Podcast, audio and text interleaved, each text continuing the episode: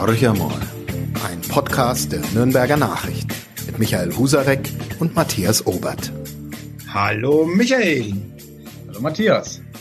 Ja, wir sind wieder mit unserem Podcast Horcher mal und ja, wir bewegen uns locker flockig weiter durch den Gemüsegarten der Kommunalpolitik, der sozialen Themen und natürlich in diesem Jahr ganz besonders äh, bewegen wir uns in Richtung Landtagswahl, die im Oktober in Bayern stattfinden wird. Und wir haben dieses Mal uns einen Gast eingeladen, der als FDP-Direktkandidat für den Stimmkreis Nürnberg Süd Schwabach kandidiert, äh, ein Nürnberger Rechtsanwalt namens Esa Pollard. Eine interessante Persönlichkeit, das kann ich schon mal gleich vorausschicken. Ähm, und ich freue mich darauf, mit ihm äh, heute sprechen zu können. Ähm, und wir werden ihm natürlich äh, ein bisschen auf die Füße treten, was die FDP betritt und, äh, betrifft. Und deshalb auch gleich meine erste Frage. Herr Pollert, allzu große Sorgen müssen Sie sich ja momentan nicht machen, dass Sie in den Land, äh, Landtag einrücken könnten.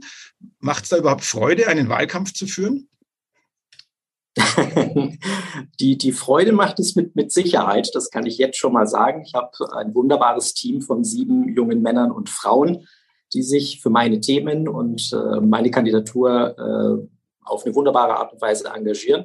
Aber Sorgen äh, über die Frage, ob ich einziehe oder nicht, mache ich mir tatsächlich nicht. Ähm, Sorgen mache ich mir über andere Dinge eher. Derzeit über den Zustand der Gesellschaft, äh, über die Frage, wo mein kleiner zweijähriger Sohn in 16 Jahren, wenn er erwachsen ist, leben wird, unter welchen Bedingungen etc. Also Sorgen habe ich eher in anderen Bereichen und äh, es ist Wahlkampf. Wir werden sehen, was am Ende rauskommt. Da würde ich jetzt gern einhaken. Ihr zweijähriger Sohn, der triggert mich.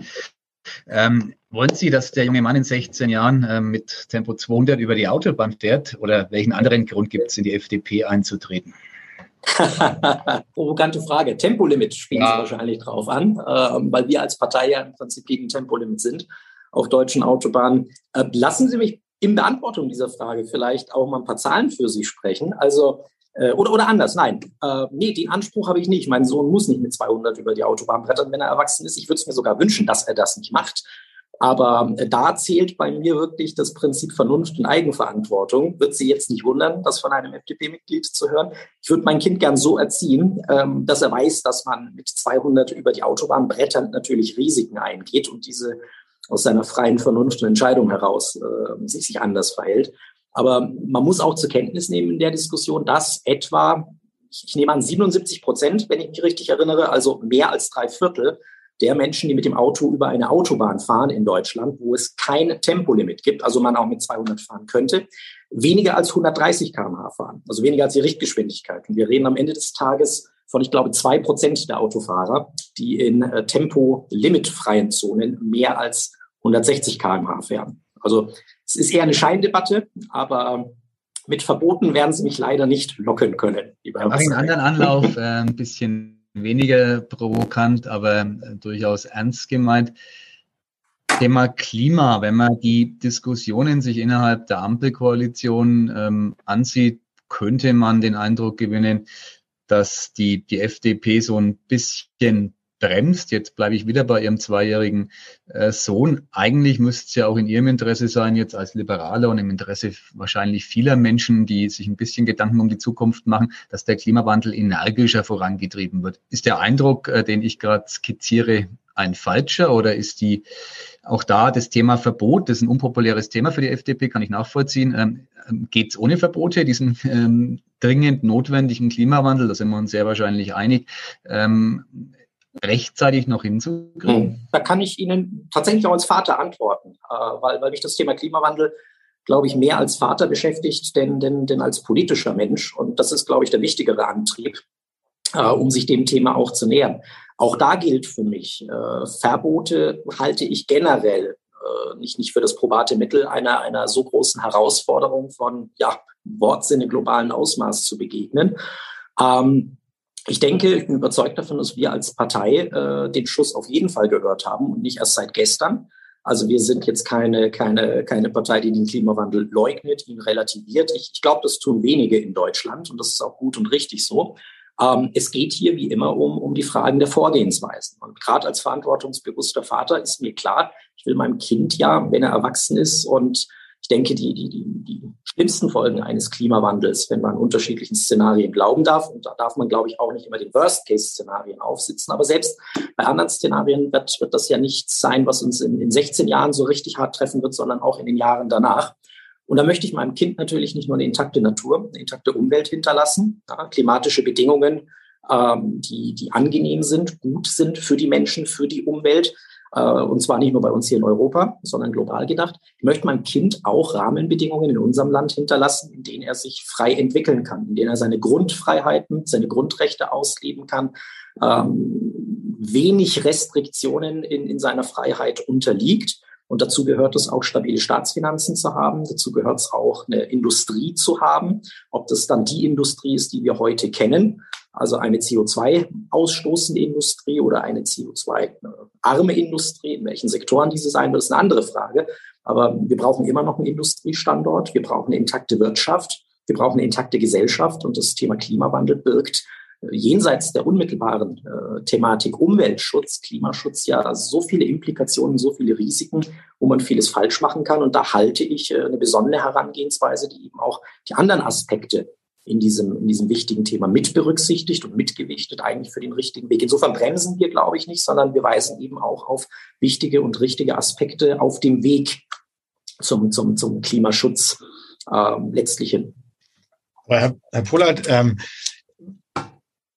Ihren Ansatz in aller Ehren, aber wie soll es denn ohne Verbote gehen? Respektive bleiben wir mal so bei Thema äh, E-Mobilität oder nehmen wir das Thema Ausstieg aus der Kohleindustrie.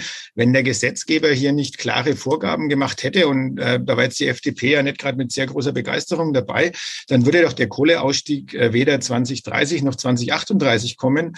Und äh, die deutsche Automobilindustrie würde, wenn nicht riesige Programme aufgelegt werden, äh, weiterhin Verbrennermotoren ähm, verbauen. Siehe auch den FDP äh, Bundesverkehrsminister, der genau das jetzt versucht äh, durchzusetzen auf EU-Ebene, äh, einen Verbot des Verbrenners, ähm, also das Bau von Verbrennermotoren, ähm, versucht er zu verhindern. Also das widerspricht doch alles eigentlich ihrer Aussage, dass sie ihrem Kind ähm, die perfekten oder gute Rahmenbedingungen hinterlassen wollen, die auch eine intakte Umwelt beinhalten. Also zu, zunächst einmal ist es, ist es mir am wichtigsten, meinem Kind eine, eine Lebensphilosophie, ein Lebensumfeld zu ermöglichen, in dem eben nicht Verbote tatsächlich den Takt vorgeben, sondern vernünftige Entscheidungen, Debatten, Diskurs, Offenheit, ja, also einen gewissen Mindset. Und ja, wir sollten uns alle ehrlich machen, ein Stück weit.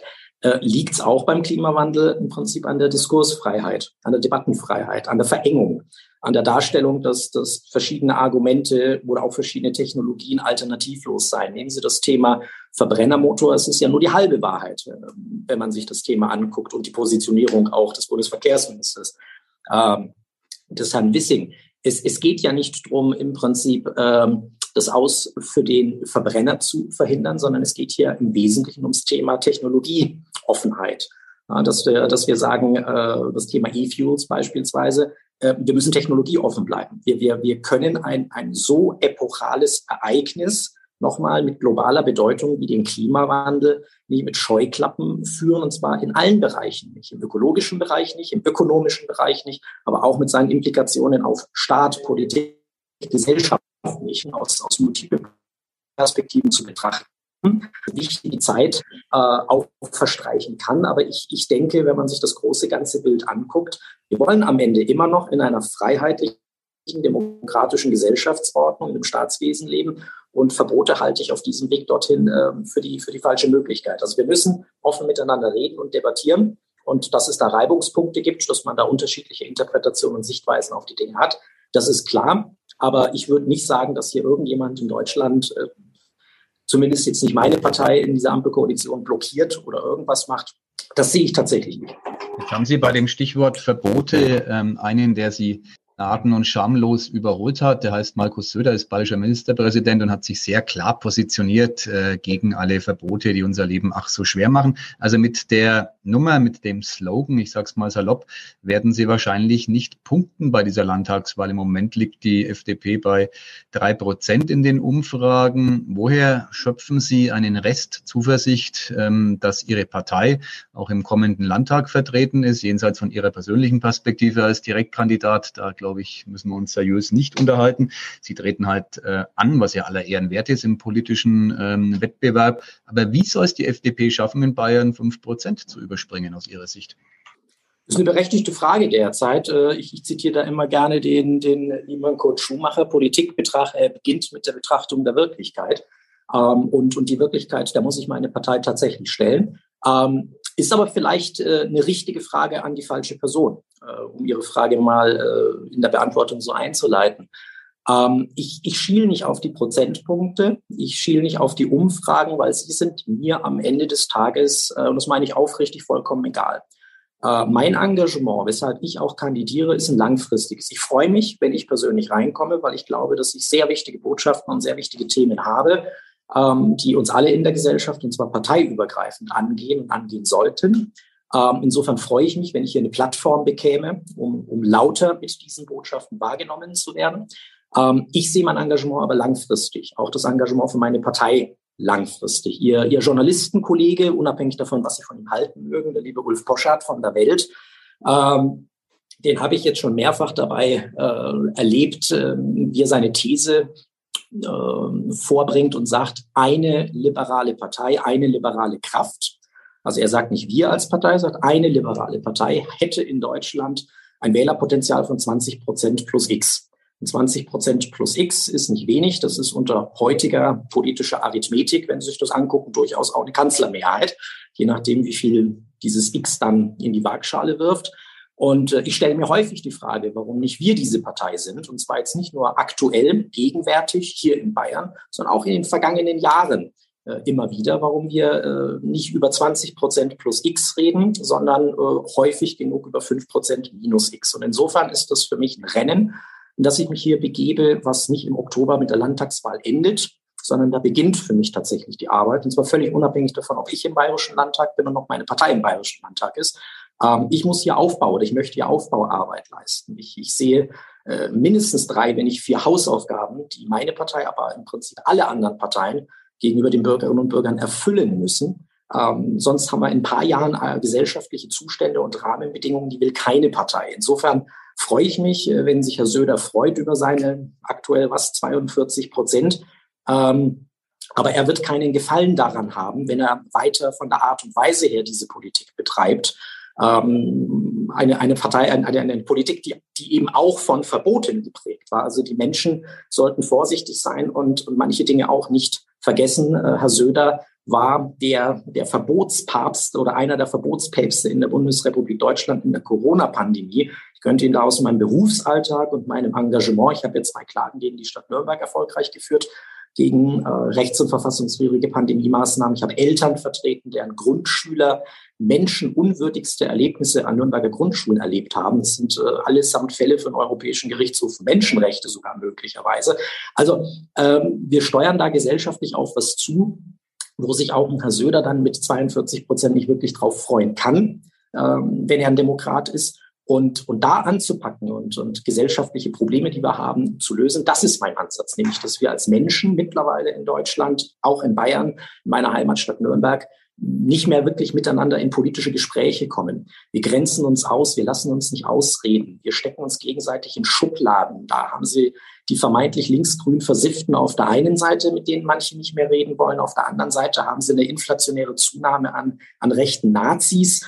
Ähm, und ähm, und äh, alles sind persona non grata und es findet kein Diskurs mehr statt. Wir canceln uns gegenseitig und, und das sind, äh, das sind äh, Symptome von, von Entwicklungen, an die ich ran möchte.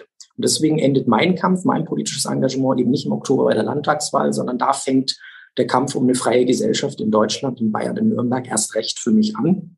Und insofern, ja, richtige Frage, aber leider der falsche Kandidat, lieber Husarek.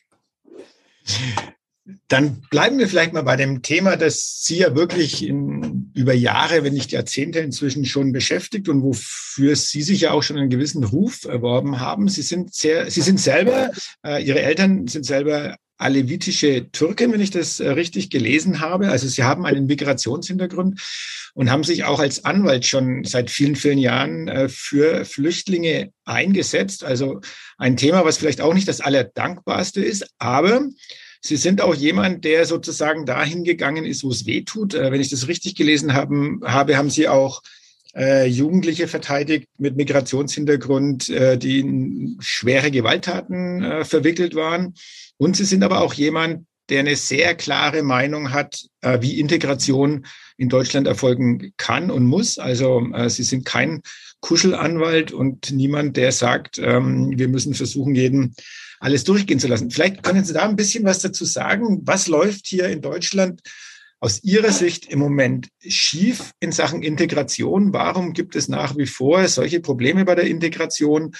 Und ja, wer spielt der AfD so in die Hände, dass sie auf Werte von 10 bis 15 Prozent ähm, bei den Wahlergebnissen kommt? Also jetzt mal im, im Westen und auch für Bayern ja mit auf jeden Fall deutlich über 10 Prozent im Moment prognostiziert. Ähm, ich, ich, danke Ihnen aufrichtig für diese Frage und vor allem für die Feststellung, äh, wer quasi dafür verantwortlich ist, dass die AfD ähm, so erfolgreich ist, äh, traurigerweise. Ähm, das sehen ja nicht viele so in unserem Land. Wir, wir denken ja oft, äh, oder die Menschen denken ja oft, die AfD ist mit einem UFO irgendwo mal gelandet auf der grünen Wiese und jetzt müssen wir sie irgendwie auf, auf eher unkluge Art und Weise bekämpfen. Für mich ist die AfD tatsächlich ein, ein Produkt der bis dato bestehenden Parteien. Da, da nehme ich auch meine Partei hier und da durchaus mit in die Kritik mit ein.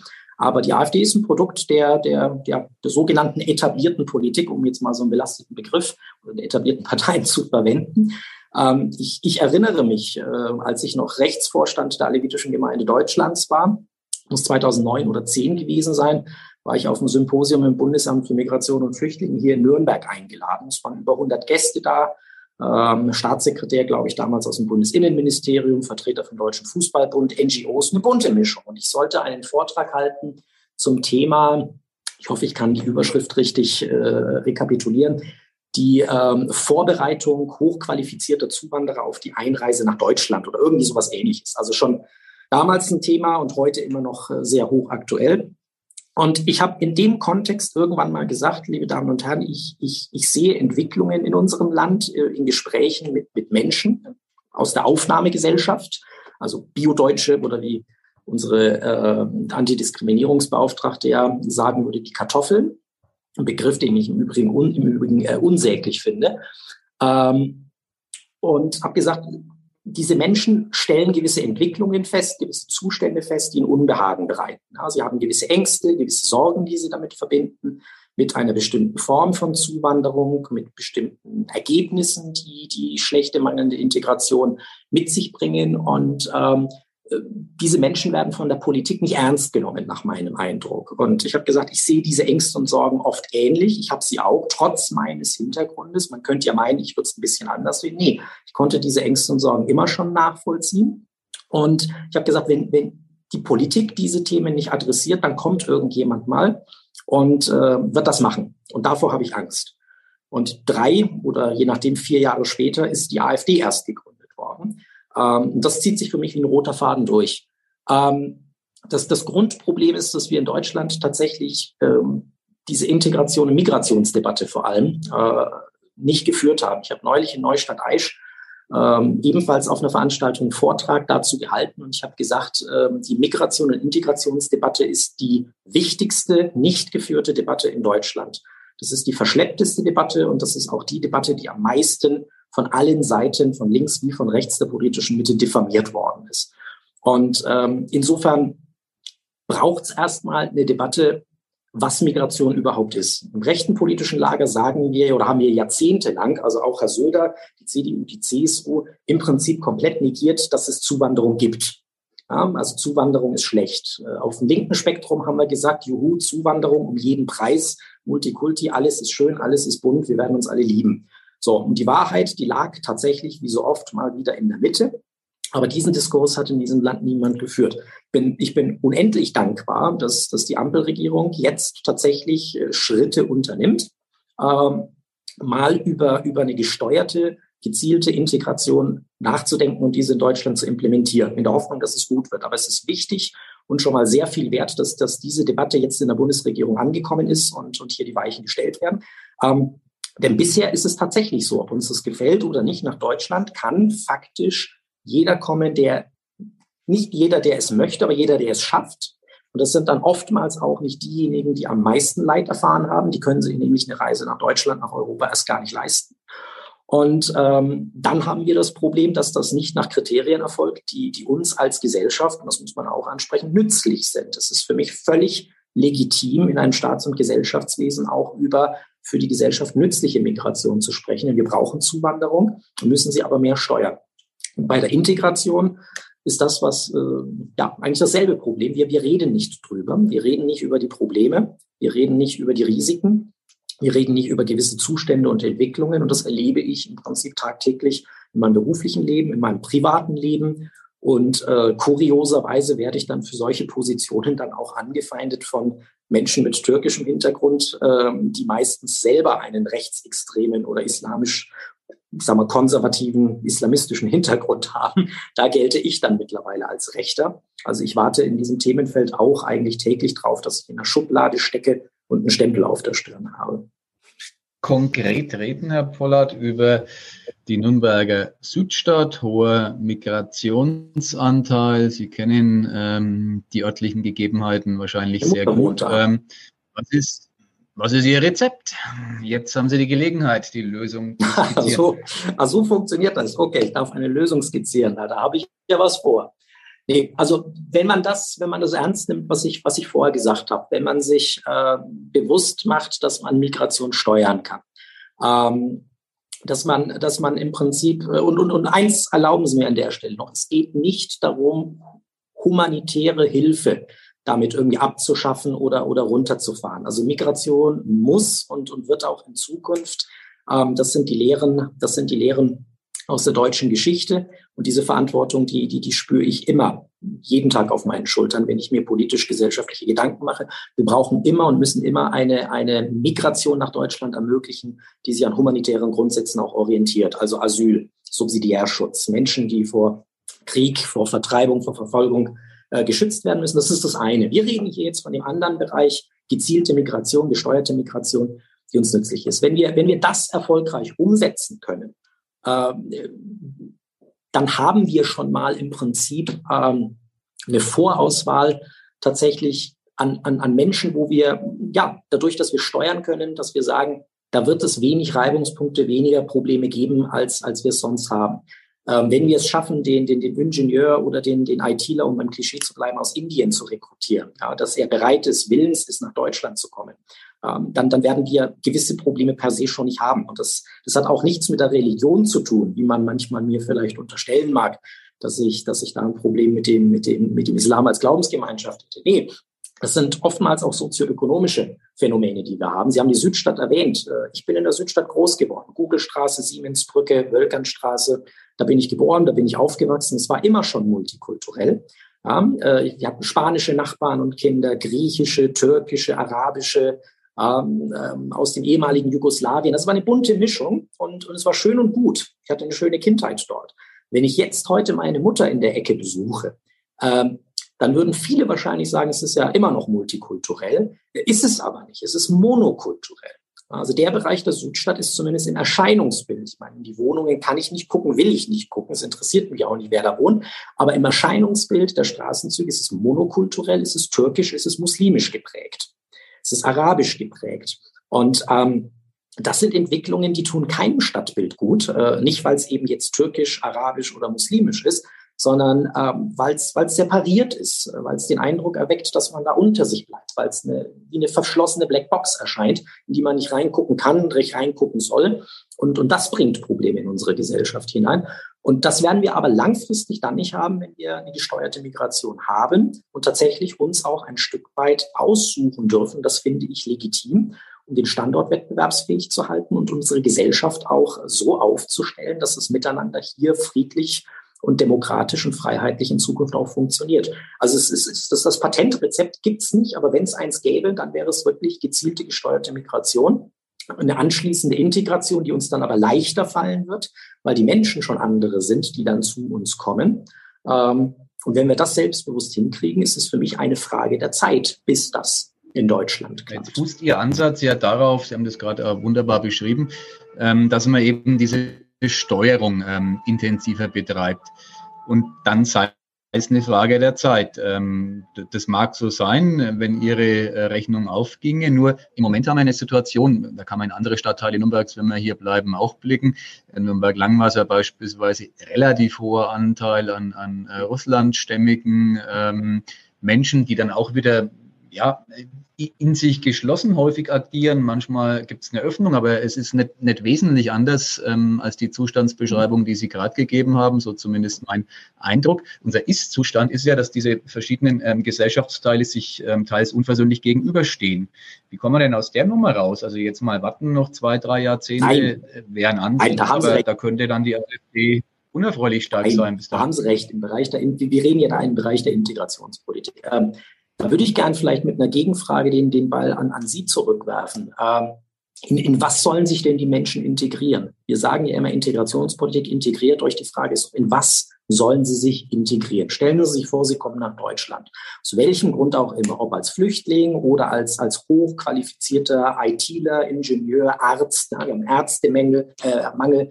Ich, ich begleite viele Ärzte aus der Türkei derzeit beruflich nach Deutschland, damit sie ihre Approbation bekommen, hier arbeiten können etc.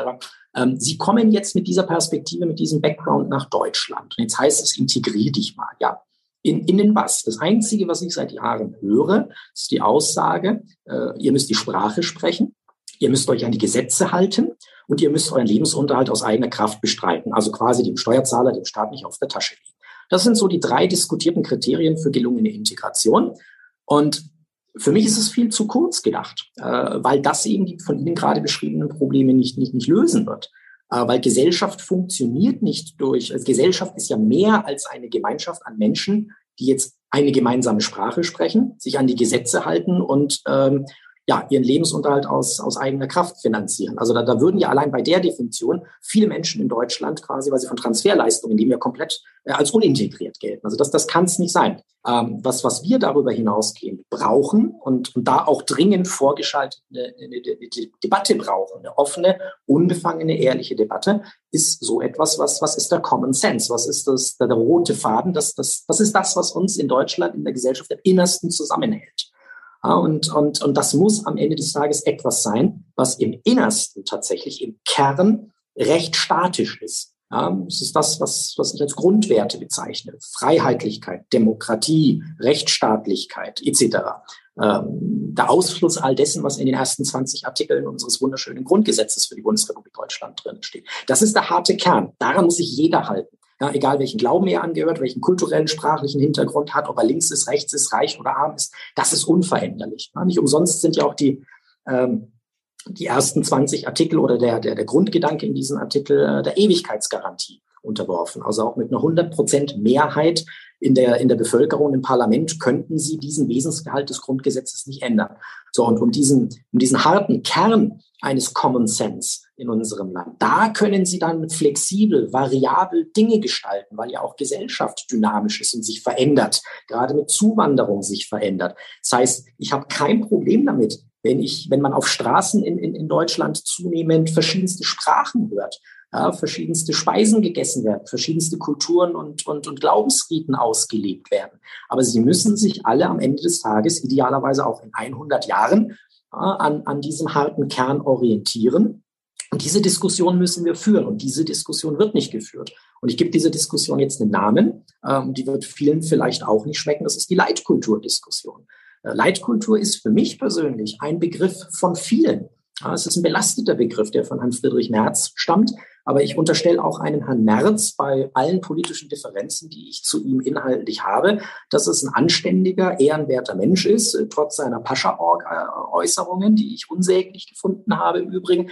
Aber ich unterstelle ihm, dass er, dass er Menschen gegenüber äh, nicht feindlich auftritt, sondern das Beste auch für diese Gesellschaft will. Das unterstelle ich anderen Politikern anderer Parteien grundsätzlich auch erst einmal, äh, bis ich eines Besseren belehrt werde. Und insofern war der Begriff der Leitkultur für mich noch nie so verstanden. Ich habe das nie so verstanden, dass, dass wir jetzt sagen, das ist die Leitkultur der, der Michaels und Stefanis und, und der christlichen Mehrheit in diesem Land, sondern das ist die Leitkultur all jener, die hier friedlich äh, und in Ko koexistieren, miteinander zusammen in unserem Land, in unserer Gesellschaft leben. Und was ist denn so schlimm daran, wenn man diesen Diskurs mal führen würde und sagen würde, was kann ich zum Beispiel als Esa Polat mit meinem Namen, mit meinem alevitischen Glauben, mit meinem türkischen sprachlichen Hintergrund, mit meinem Erleben ähm, in eine deutsche übergeordnete ja, Leitkultur, in einen Common Sense mit einbringen? Das, das, das wäre doch eine wunderschöne Debatte, dass ein Herr Husarek äh, seine Biografie einbringt, ich bringe meine Biografie mit ein und daraus treffen wir dann Ableitungen ja, für Menschen, die neu nach Deutschland kommen und können sagen, sie haben einen Herrn Husarek hier, sie haben einen Herrn Polat hier und, und, und 84 weitere Millionen Menschen. Und die Essenz im Prinzip, wenn jeder einen Tropfen in dieses Fass reintut, dieses Fass heißt dann Deutschland. Und dieses Fass kannst du dann eintauchen, ein Teil von uns. Schöne Vision. Mir persönlich Sache. gefällt der Begriff Leitkultur tatsächlich überhaupt nicht. Ich lasse mich mhm. gerne auf Leitartikel ein. Sie haben die ersten 20 des Grundgesetzes genannt. Das finde ich wesentlich schöner, aber das ist eine Geschmackssache geht auch weniger um Begrifflichkeiten. Ähm, oh. Fakt ist, unser Ist-Zustand ähm, ähm, ist nicht der, wo wir sagen können, wir hätten es geschafft, ähm, diese unveränderlichen Artikel des Grundgesetzes als Common Sense in unserer Gesellschaft hier in Nürnberg. Ich gehe mal gerne auf die Kommune zurück. Wir sind hier in der Region, wir leben hier, äh, auch ich lebe in dieser Stadt und äh, mein Eindruck ist, die Solidarische Stadtgesellschaft, das war das Zwei-Wort-Programm des ähm, mittlerweile ähm, geschiedenen äh, OBs Ulrich Mali. Ähm, ich glaube, wir entfernen uns davon wieder ein Stück. Wie bewerten Sie den Ist-Zustand der Integration hier in der 540.000 Einwohnerstadt Nürnberg und was möchte Esa Pollard, wenn er im Landrat säße, daran, im Landtag säße, daran verändern? Also bei, bei, bei aller Kritik, die mir zu eigen ist und die, die mich kennen, ähm, können das ja auch zurückverfolgen. Ähm, ich bin im Bereich äh, ja, Zusammenleben, Stadtgesellschaft, Gesellschaft insgesamt und, und Integration von Zugewanderten durchaus kritisch. Ähm, dennoch komme ich auch um den Satz nicht herum, äh, im, im Großen und Ganzen funktioniert es. Aber wir haben eben, wir haben eben massive Probleme in, in bestimmten konkreten Bereichen, wo mich im Prinzip die Projektion in die Zukunft stört und beängstigt. Ähm, Weil es im Großen und Ganzen funktioniert, heißt eben nicht, dass es langfristig gesehen funktionieren könnte. Gerade wenn wir uns vor Augen führen, wir sind ein Zuwanderungsland, wir brauchen Zuwanderung und äh, wenn es zumindest in Zukunft äh, so weitergeht, dass es ungesteuert bleibt, dann ändert sich natürlich auch die demografische Zusammensetzung in unserem Land. Und dann haben wir möglicherweise mehr Menschen in unserem Land, die eine Denkweise haben, äh, die eine Grundwertebasis haben, die eben nicht dementsprechend was, was, was wir in der, in der Breite und der Verschiedenheit unserer, unserer Hintergründe vielleicht als gegeben ansehen. Lassen Sie mich mal ein, ein Beispiel geben. Sie haben ja auch diese Debatte um den Integrationsrat in den letzten Monaten in, in Nürnberg mitbekommen. Da gab es Rassismusvorwürfe. Und, und, der Begriff Rassismus ist eigentlich ein schöner Beispiel, ein schönes Beispiel, um aufzuzeigen, was, was falsch läuft und wo ich ganz konkret auch ansetzen würde und auch ansetzen werde, auch ohne Mandat. Ähm, es gab da Vorwürfe, dass sich, dass sich rumänischstämmige Mitglieder des, des Integrationsrates, die von der CSU quasi auf dem Ticket reingewählt worden sind, sich despektierlich über Menschen geäußert haben, die wohl Sinti oder, oder Roma gewesen sind, unter, unter dem Begriff Zigeuner. Die Zigeuner würden äh, auch, auch Geräte aus Krankenhäusern klauen oder irgendwie derartige Sachen wurden gesagt, soweit ich das verfolgen konnte. Und, und da sind dann eben Rassismusvorwürfe hochgekommen. Ja, finde ich in dem Fall berechtigt, wenn das gesagt wurde. Und das scheint ja der Fall gewesen zu sein. Dann finde ich das rassistisch. Dann kann man da auch Konsequenzen ziehen. Muss man, glaube ich, auch. Da hätte ich mir auch mehr Engagement von der Stadtspitze gewünscht. Dann gab es wiederum von der türkischen Gemeinde in der Metropolregion Nürnberg Vorwürfe gegen einen Herrn aus dem SPD-Bereich, äh, der äh, wohl äh, Botschaften retweetet hat auf Twitter, die so ein bisschen in die Richtung gingen, ähm, ja, Übergriffe von Muslimen auf jüdische Menschen. Ähm, Finde ich nicht gut, äh, ist schlimm. Die Bundesregierung muss da so ein Stück weit jetzt auch handeln. Äh, Quo Vadis, äh, Politik in Deutschland etc. Und da hat die türkische Gemeinde explizit gesagt, äh, ich, ich zitiere da, da ist die Grenze zum Rassismus noch nicht überschritten, aber es würde sich dabei um anti-muslimischen, anti-muslimisches Framing halten. Ähm, ein paar Tage später habe ich auf der Facebook-Seite der türkischen Gemeinde einen Post gesehen von einem Herrn, ein älterer Herr mit Bart, der einen schönen Schild in die Kamera hält in dem Foto und da steht ein, ein wunderbarer Satz drauf. Ähm, Menschenwürde achten beginnt bei dir. Das scheint eine Kampagne der Bundesregierung oder einer Bundesbehörde zu sein.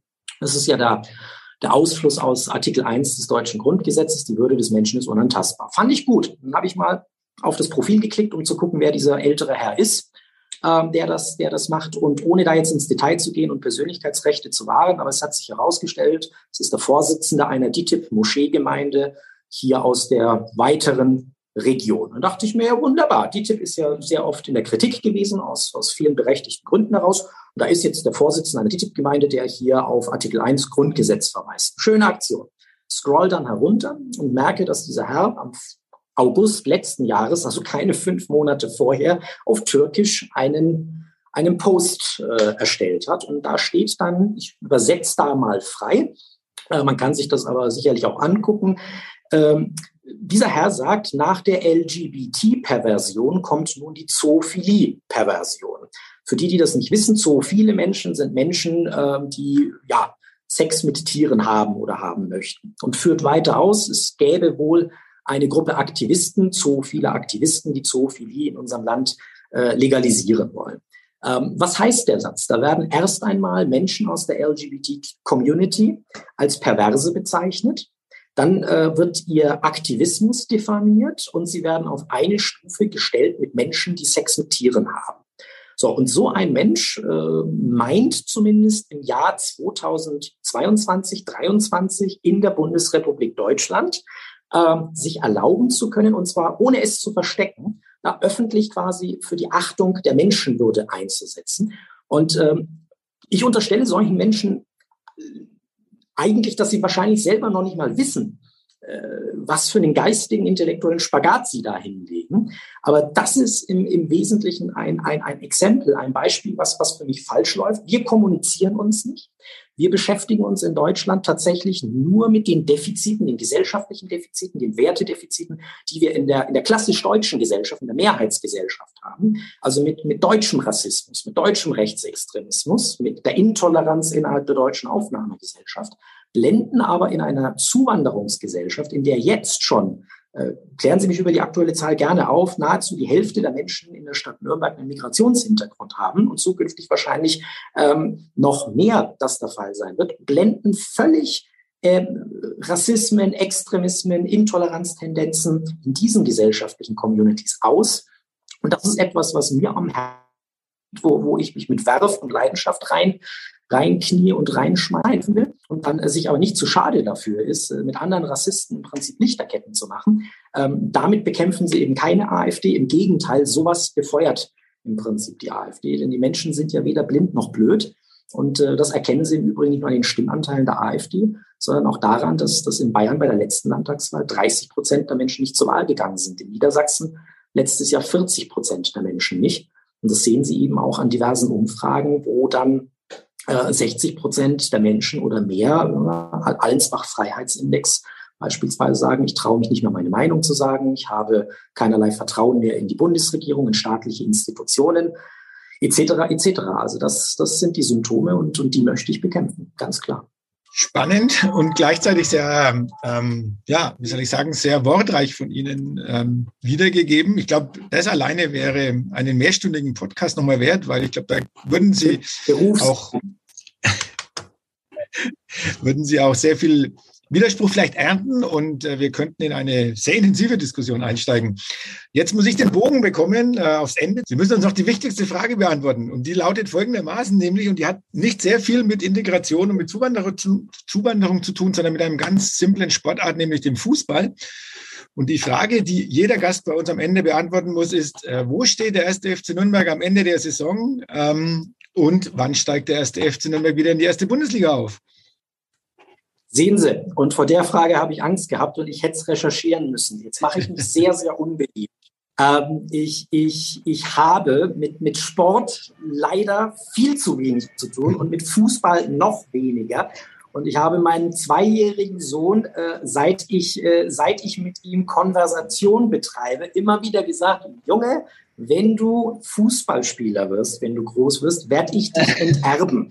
Äh, ich, ich weiß nicht einmal, wo der Club steht. Äh, insofern nehme ich zur Kenntnis, er ist nicht in der ersten Liga, aber sehen Sie sehen es positiv. Mein Herz, mein Glaube hat mir gesagt, wir sind in der ersten Liga, waren jeweils immer. Das ist eine der wenigen Fragen, die kann ich Ihnen nicht beantworten.